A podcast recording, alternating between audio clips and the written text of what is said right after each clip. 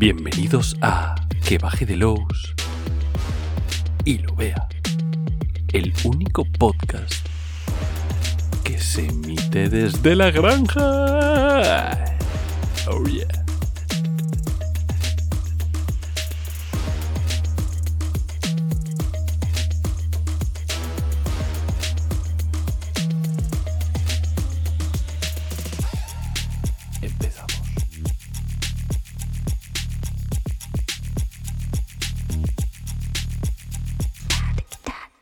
Bueno chicos, estamos en la última semana. eh, ya, ya termina, ya, ya estaría.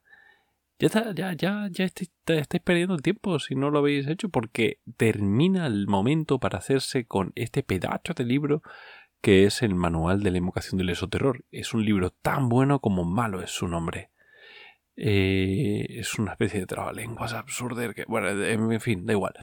Lo importante aquí es que, que llevamos toda la campaña sin hablaros del libro, ¿no? O sea, es como, bueno, que sepas que esto está aquí, cómpralo y a mí que me, que, que tu, tu vida, a mí ya, yo qué sé, no, no, no sé de qué me estás hablando. Em, bueno, pues tenéis hasta, hasta el viernes de la semana que viene. Y lo compráis. Y ya estaría. Ya está luego. Ya no. No, no, en serio. O sea, no, no, no voy a contar nada del libro. Lo compráis y punto. No, no hay, no hay otra, ¿no? Quiere decir, no, no es como si hubiera una opción. A ver, quiero decir, hay cosas que son importantes en la vida, como comer, pagar el alquiler, la luz. Pero hay cosas que son más importantes, como es comprarte este libro. Eh, no voy a contar nada, no, no, o sea, yo sé que estáis ahí como, ah, sí, pero nada, ahora el chiste se termina. No, no, ya estaría.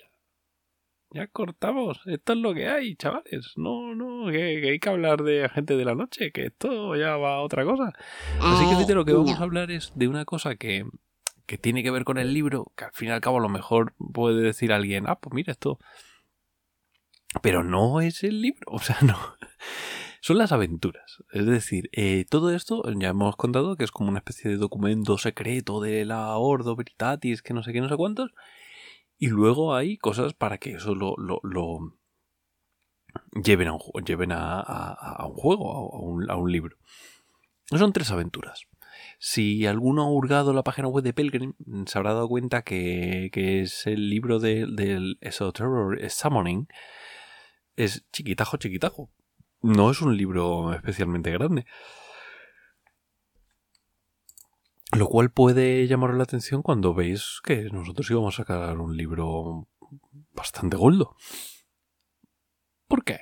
Bueno, pues porque básicamente lo que vamos a hacer es recoger eh, tres, tres libros. O sea, por un lado está el manual de la invocación del esoterror y por otro lado otros dos libros que salieron. De hecho, todo salió en PDF.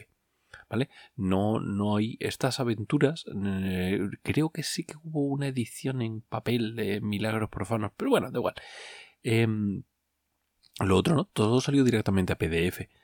Mm, Eran libros pequeños, muy condensados de lo que hay, y nosotros cluc, lo metemos todo junto en un libro. ¿Por qué esto va todo junto? Porque rima.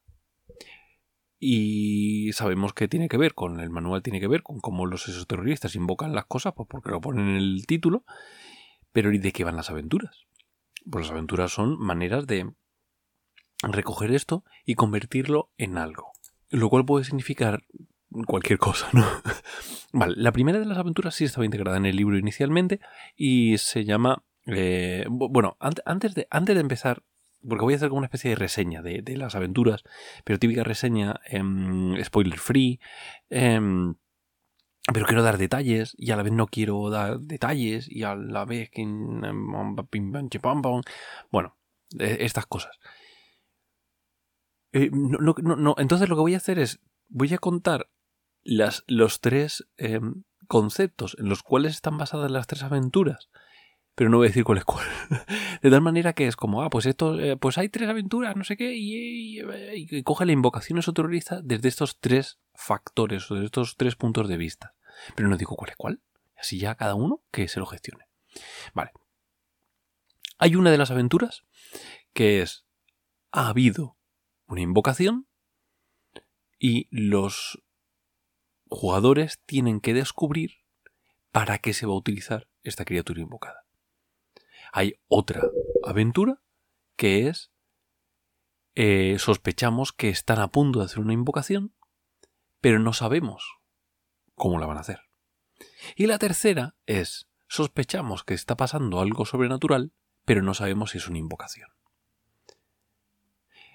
Em, así contado parece como muy inteligente, ¿no? Como que es el. Eh, como, como que es una conexión de. Es que lo es. O sea, quiero decir. Em, la idea de este libro es que te, una de las cosas que se criticaba del, básico de esos terroristas es eh, em, ¿y qué hacen los esoterroristas? ¿Qué hace esa gente? ¿Por qué invoca gente? Estamos locos si, si, si, si, si la oscuridad exterior son cosas chungas. Porque esto da, no solamente es que les dé em, explicaciones desde el punto de vista antropológico de no, porque es que claro, lo que pasa es que se siente loco y tal. Y... Una cosa es eso, y otra cosa es, vale, pero ¿qué hace? O sea, sí, sí, va, va a invocar bichos, ok. ¿Cómo? ¿Cómo los invoca? O sea, ¿tiene una Pokéball? ¿Qué, ¿Cómo lo hace? Todo este libro está pensado en, contestar esta pregunta, ¿no? El cómo se hace, qué, qué, parámetros, de qué manera se va a hacer para que eh, puedas organizarlo. Entonces tenemos tres aventuras que lo que hacen es eh, meter el foco en un punto o en otro. Ha habido una invocación, va a haber una invocación, está habiendo una invocación. Em, llegamos en puntos diferentes de la, de la invocación y, cambia por completo la manera en la que se va a narrar. Una de las aventuras entonces es una especie de mm, tour de force. Eh, ya ha ocurrido esta invocación. ¿Vale? Esa, e, esta, esta, aventura empieza con una. Eh, con un motivo muy, muy burro. Una escena muy burra, especialmente burra. Pero que ya existe tú puedes leerla, o sea, puedes leer, eh, si, si, si, un máster fuera un poco mamoncete, podría coger el libro de, de del horror incesante, ponerlo encima de la mesa, hacer, tuf, venga, a estudiar. Está ahí. ¿Cómo? Sí, sí, estudiar. Eh, es una de esas. Podría, no lo hagáis, no, no sé, cabrones, pero se podría hacer, o sea, tú podrías emular la sensación de unos em, eh, investigadores recogiendo pruebas que demuestran que ha ocurrido una cosa muy, muy, muy concreta. Y esa cosa muy, muy, muy concreta solo sirve para invocar esta criatura. Pero esa criatura no está ahí. ¿Dónde está? ¿Qué está pasando? ¿Vale? Eh, esta aventura, eh, eh, en el momento en que ya descubres lo que está pasando, que ocurre relativamente rápido, es una aventura... Las tres aventuras son bastante cortas, ¿vale? Em, pero es una aventura relativamente corta. Eh, de repente todo se convierte en una especie de, de, cuenta atrás. Sabes qué va a pasar, sabes dónde va a pasar y tienes que llegar. Y llegar no solamente llegar físicamente, sino llegar... Mm, eh, andamos en el mundo de los spoilers, me callo. Eh, luego está la, la, la, opción en la cual sabemos que está, es inminente una invocación, lo sabemos por el factor X, sabemos que va a haber una invocación y, y, tenemos que, que, evitarla pero no sabemos qué va a ser. No, no, no quiere decir. Eh, eh, no, lo sabemos, quiere decir, sabemos que, que, eh, Voy a hablar un poco en clave, pero un señor, un señor aparece y dice: Van a invocar a no sé quién, van a invocar algo en tal sitio. Vete a ese sitio y, ya, ya te lo encontrarás. No, estoy. Esto es, esto es de una manera muy. muy. muy en clave. Pero básicamente es eso. O sea, eh, hay, una, hay una, aventura entonces que es eso. Hay una, una excusa bastante barata para que los jugadores se enteren de algo y vayan para allá. Una vez entras, se convierte en una especie de sandbox. Al final, las, tres, las tres aventuras son una, especie de, tour de force, de, acción. Todo, em, llega al punto en el cual tú te enteras de lo que está pasando y tiras. Pero fijaos que eh, aquí eh, se expande y luego se contrae. Es decir, llegamos aquí, nos expandimos, buscamos en el, en el lugar este y una vez ya hemos descubierto lo suficiente, entonces es cuando tenemos que enfrentarnos a ello. Lo gracioso de esto es que eh, siempre los jugadores pueden liarla, pueden hacer tal, pueden hacer cual. Jugadores muy, muy, que se le ocurre mucho, van a descubrir el pastel muy rápido, muy rápido, antes de lo que debería estar planteado, lo cual es genial, quiero decir, no, la, aventura no se rompe, no es como, joder, tío, me ha roto la... No, simplemente te vas a enfrentar a la invocación de otra manera. Em, pero en principio, eh, con un grupo de juego normal, que, que vaya ahí haciendo sus cositas y tal, lo que te vas a encontrar es con la invocación de frente. La tercera de las aventuras... No, digo más, no digo más. Chimpón. Eh, la tercera de las aventuras, en cambio, es, sabemos que está ocurriendo algo sobrenatural, tenemos pruebas de que ha pasado algo sobrenatural, pero no sabemos cómo, por qué, quién, no sabemos nada. Entonces es como si estuvimos en el punto intermedio entre las dos, ¿no? O sea, una es sabemos todo y simplemente tenemos que llegar. Otro es no sabemos absolutamente nada y otra cosa es sabemos el síntoma pero no la enfermedad. Entonces, realmente, eh, esta, esta tercera, tercera aventura al final lo que, lo que recoge es, em, que por cierto, es una aventura que me llama mucho la atención porque el autor avisa de que esta aventura em, debería ser utilizado con personajes especialmente duros en, duchos en combate. plan de, oye, avisados, poner muchos puntos aquí tal, al menos no sé cuántos tantos. Eh, no deberías utilizar, pues, tú verás lo que haces pero no me lo parece. Quiero decir, si tú lees mis aventuras y lees Crónicas de Skullkill, eh, hay, hay aventuras bastante más locas físicamente que esta. Lo que pasa es que esta aventura eh, es, es, tramposa. Y es tramposa de maneras muy guays, ¿eh? O sea, quiero decir, no es tramposa de eh, un railroad del típico tal. Es muy railroad, pero bueno, en fin. Las tres, bueno, la primera es una de las tres es un poquito eh, es más sandbox. La segunda, pues la he dicho la segunda, sí, la segunda.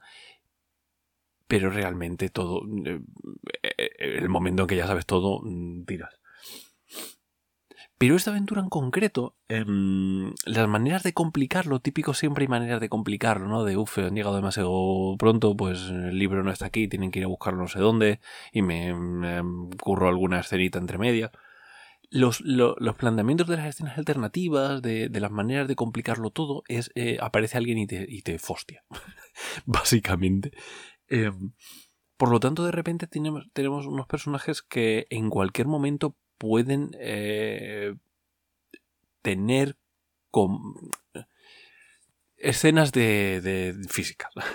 es que no quiero decir. Lo cual eh, hace que, claro, que, permita al, máster baremar un poco. Porque van gastando más o menos puntos, etcétera, etcétera. Pero las complicaciones, las maneras en las cuales yo les pongo trabo a los jugadores es aparece un señor y te curte el lomo esto no sería especialmente dramático, porque al fin y al cabo Gamsu está preparado para, para, esto, ¿no? Para que tengas unos cuantos momentos que te vayan a ir puliendo un poquito la, la reserva de puntos y cuando llegas al, al enfrentamiento final, de repente eh, pasan cosas, ¿no? Y te cargas todo. El problema, y por lo que yo creo que el, el autor avisa mucho de esto, es que tiene un doble clímax. Igual que de repente el otro decía, ah, pues no sabes, y, empiezas ya directamente casi que mm, muy rápido, llegas al clímax, eh, el segundo llegas al clímax como, como tarde, como que, que ya llegas y, te lo encuentras de repente un poco what the fuck. Aquí esperas el clímax, sabes dónde está, llegas y cuando llegas y, y se ejecuta ese clímax, se ejecuta esa escena física de, de acción, llegas a ese final de, ah, pues venga, ya estamos comiendo perdices y tal, y de repente hay otro clímax. Claro, esto es una putada porque eh, hay una metanarrativa muy evidente para los jugadores, que es, estamos con el malo final. Si estamos con el malo final, me gasto todo. Yo voy gastando puntos a lo loco. Si hacen eso en el clímax, te echas las risas en el segundo clímax, porque los jugadores están vacíos. Y... Es que no puedo contar, no puedo contar. Pero realmente esa es la, la, mierda y la gracia. Porque, por un lado, eh, tienes a personajes que pueden liar la parda, pero por otro lado, tienes jugadores que pueden liar la parda. O sea, quiero decir, eh, Esto ya genera otro tipo de, de, de, pelea, de, También está, quiero decir, todo, todo este tipo de cosas Ah, yo, esto no lo había leído cuando, cuando escribí en Cartes y, y la verdad es que me, me llena un poco de orgullillo porque, porque está presente. Eh, si los que ya hayáis leído el libro sabréis que, que son seis aventuras independientes eh, dentro de un contexto, un marco de campaña, etcétera, etcétera. Y hay, hay una de las, de, las campañas que tiene un clímax falso. El clímax falso, además, es un clímax muy, muy evidente. Te encuentras con el malo final, estás ahí, mm, lo llevas a la prisión y de repente pasan cosas. Em, también hay una. Ha ocurrido una invocación y no sabemos qué pasa. Eh, existen estas tres variantes, están en Crónicas de Skullkill. Entonces, la verdad es que me, mola mucho, ¿no? El, es como, ¡jo, qué guay! O sea, estoy haciendo las cosas. He sabido leer el juego, ¿no? O sea, esa sería un poco. He sabido leer lo que se espera del juego. Porque cuando ellos crean estas aventuras para mostrar cómo funciona el juego, eh, eh, lo hacen así. Por lo tanto, la lectura es la correcta, lo, he resuelto de esa manera.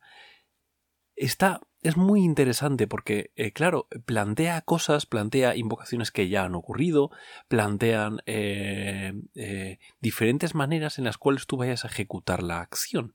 O bien descubriéndolo todo, o bien buceando en documentos, o bien simplemente interactuando con el entorno. Eh, los tres eh, autores son. Eh, Gareth, Ryder Hanrahan es el escritor de Muerte Celular, que sería una de las aventuras que es la que inicialmente estaba en el manual de la invocación del esoterror.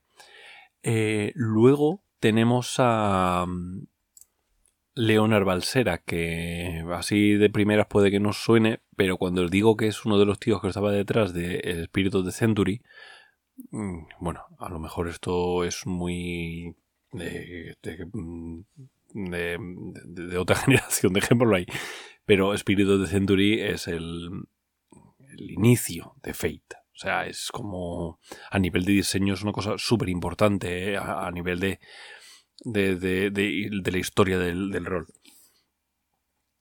Pero es que además este tío luego hizo Dresden Files. O sea, eh, la revolución secundaria de Fate eh, eh, para mí es Dresden Files. Este tío estaba aquí. ¿Vale? Y este tío te saca una de las aventuras, Misterios Profanos. Es una aventura relativamente corta, pero ya os digo que, que, es que no quiero decir cuál de las tres es, ¿vale? Es una de las tres. y que merece bastante la pena. Merece mucho la pena por, por, por por cómo está construido todo el misterio, etc. Bueno, se le nota a este tío que sabe lo que es un misterio y sabe encajar pistas eh, y, hacer ese reguero de, pistas de, de, miguitas de pan. Y luego tenemos, por último, Six Pack.